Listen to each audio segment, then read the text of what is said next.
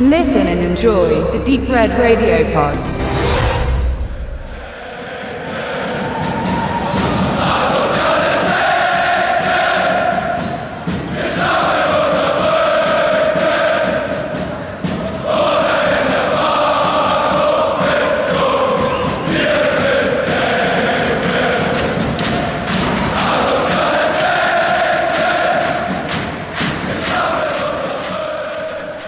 Ungefähr zehn Jahren begründeten Filme wie The Football Factory, Hooligans, Cass, Away Days und noch einige mehr gefühlt das Genre des Fußballfilms oder besser gesagt des Films, in dem das runde Leder eine gewichtige Rolle spielt, aber am Ende doch nur Nebensache ist.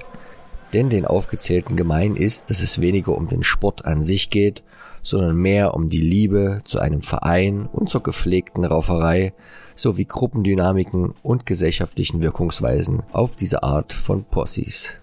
Denn die vornehmlich britischen Produktionen geben tiefe Einblicke in verschiedene, aber gleichsam gewalttätige Männerzirkel des Vereinigten Königreiches. Mit viel ehemaligen Insiderwissen und Expertise damaliger Szenegrößen schufen Regisseure wie Lexi Alexander mit Hooligans und Nick Love mit The Football Factory Referenzwerke für ein Genre, das auf den zweiten Blick doch schon deutlich länger im Fernsehen und auch im Kino vertreten ist.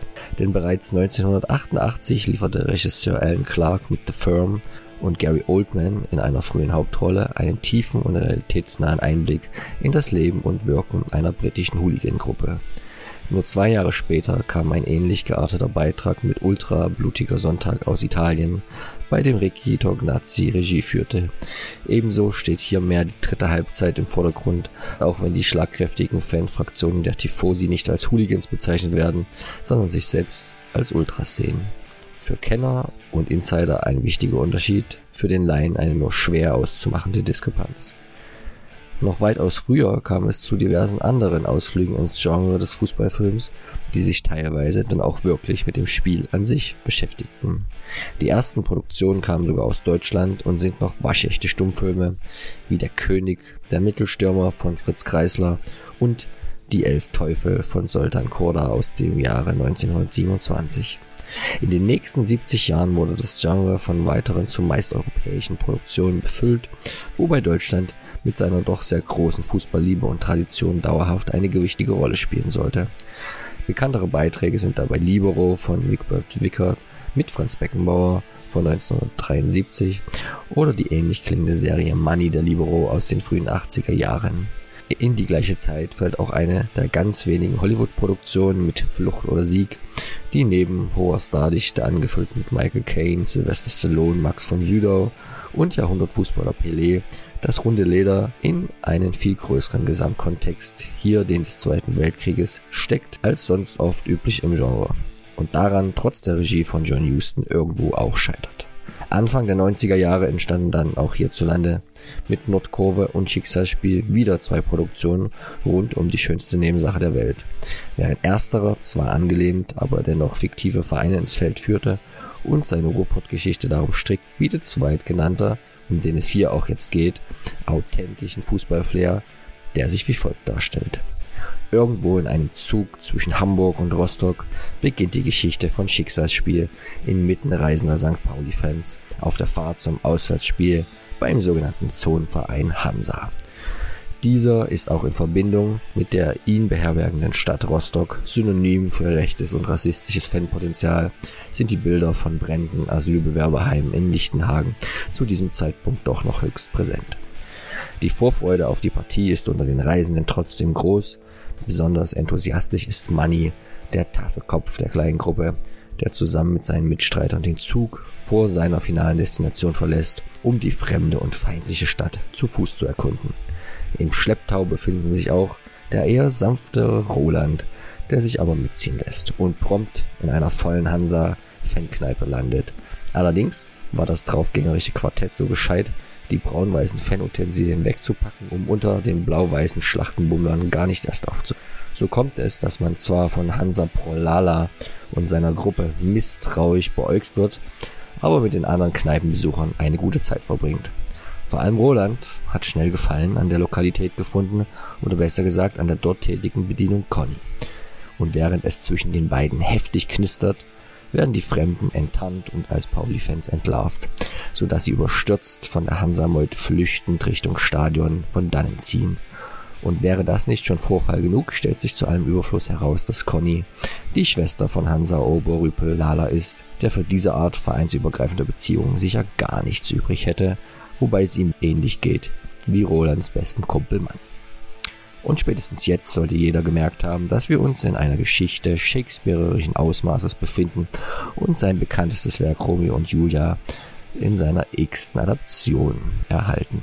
Damit diesen Umstand auch niemand verpasst, beginnt die TV-Produktion auch mit einem Zitat aus dem besagten Werk des Dramatikers, so dass auch weniger belesene Zuschauer mit der Nase darauf gestoßen werden, woran sich der Plot hier orientiert. Ohne jetzt zu viel davon zu verraten, ist es natürlich vorprogrammiert, dass die aufkeimende Beziehung von Roland und Conny unter keinem guten Stern steht. Ganz im Gegensatz zum Film von Regisseur Bernd Schadewald, der kurze und knackige Unterhaltung bietet, garniert mit vielen bekannten Gesichtern oder besser gesagt solchen, die es später noch werden sollten. So finden sich in der 1994 erstmals im Fernsehen ausgestrahlten Produktion eine Reihe später berühmter deutscher Schauspieler wieder.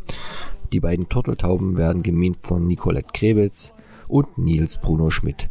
Erstere inszeniert mittlerweile selbst Filme derzeit mit Wild im Kino, neben einer mehr als ansehnlichen Schauspielerkarriere, die genau damals Fahrt aufnahm und unter anderem Kondom des Grauens, Bandits und Der blinde Fleck umfasst.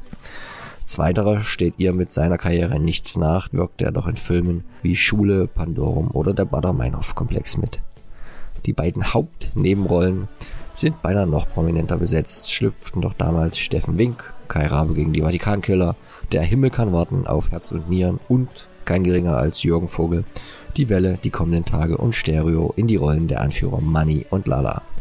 Weiterhin in einer Nebenrolle als Hansa-Fan ein ebenso unverbrauchter Benno Fürmann, später bekannt für Der Eisbär, Nordwand oder Der blinde Fleck. Sie alle füllen ihre Rollen gut aus, auch wenn wie so oft die gecasteten Schauspieler deutlich älter waren als ihre Charaktere, was am ehesten bei Nicolette Krebitz ins Gewicht fällt, an der Seite des doch um einiges jüngeren Nils Bruno Schmidt. Das Spiel insgesamt ist aber frisch und die Inszenierung zügig, so dass in den 85 Minuten nie Durststrecken aufkommen. Interessant ist auch der Fakt, dass Regisseur Bernd Schadewald seine Filmsequenzen mit Interviewszenen unterbricht, die dem Ganzen trotz der fiktiven Geschichte einen noch authentischeren Touch gibt. In diesem Film zeigt sich weiterhin eindrucksvoll, wie groß die Kluft zwischen Ost und West kurz nach der Wende war und von welchen Vorteilen die gegenseitige Begegnung miteinander bestimmt ist. Vielleicht in manchen Szenen etwas überspitzt dargestellt, fühlt sich das innerdeutsche Miteinander immer authentisch und echt an. Beeindruckend auch, wie gut der Film zeigt, dass im Jahr 1993 Tristesse und Grauen Grau nicht nur im Rostocker Plattenbau vorherrschte, sondern das gleiche Bild sich auch in seinem Hamburger Pendant darstellte. Die Beweggründe für halbstarke Teenager, sich in der Faszination und der Gewalt rund um den Fußball zu verlieren, war also durchaus auf beiden Seiten der Mauer gegeben, auch wenn die mitschwingenden politischen Motivationen und Ausrichtungen konträr waren.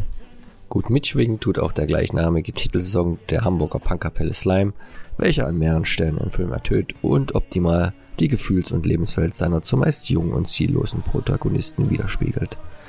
Keinesfalls ziellos ging es im Anschluss für das Genre Fußballfilm in Deutschland wie auch international weiter. In hiesigen Breiten wurde die Thematik unter anderem bei Fußball ist unser Leben, Das Wunder von Bern, Männer wie wir, 66, 67, Fairplay war gestern, Gegengerade oder den Jugendfilmen um die Teufelskicker und die wilden Kerle aufgegriffen.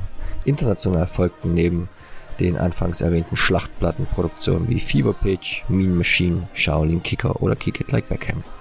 Wer also vom nächsten Besuch eines Fußballstadions vom nassgrauen Herbstwetter kapituliert, sollte nun genug Anregungen für einen thematisch ähnlich gearteten, aber gemütlichen Ausflug auf der Couch in die Welt des Fußballs auf dem Schirm haben. Angefangen mit dem hier ausdrücklich empfohlenen Schicksalsspiel, erstmals veröffentlicht von Studio 100 auf DVD.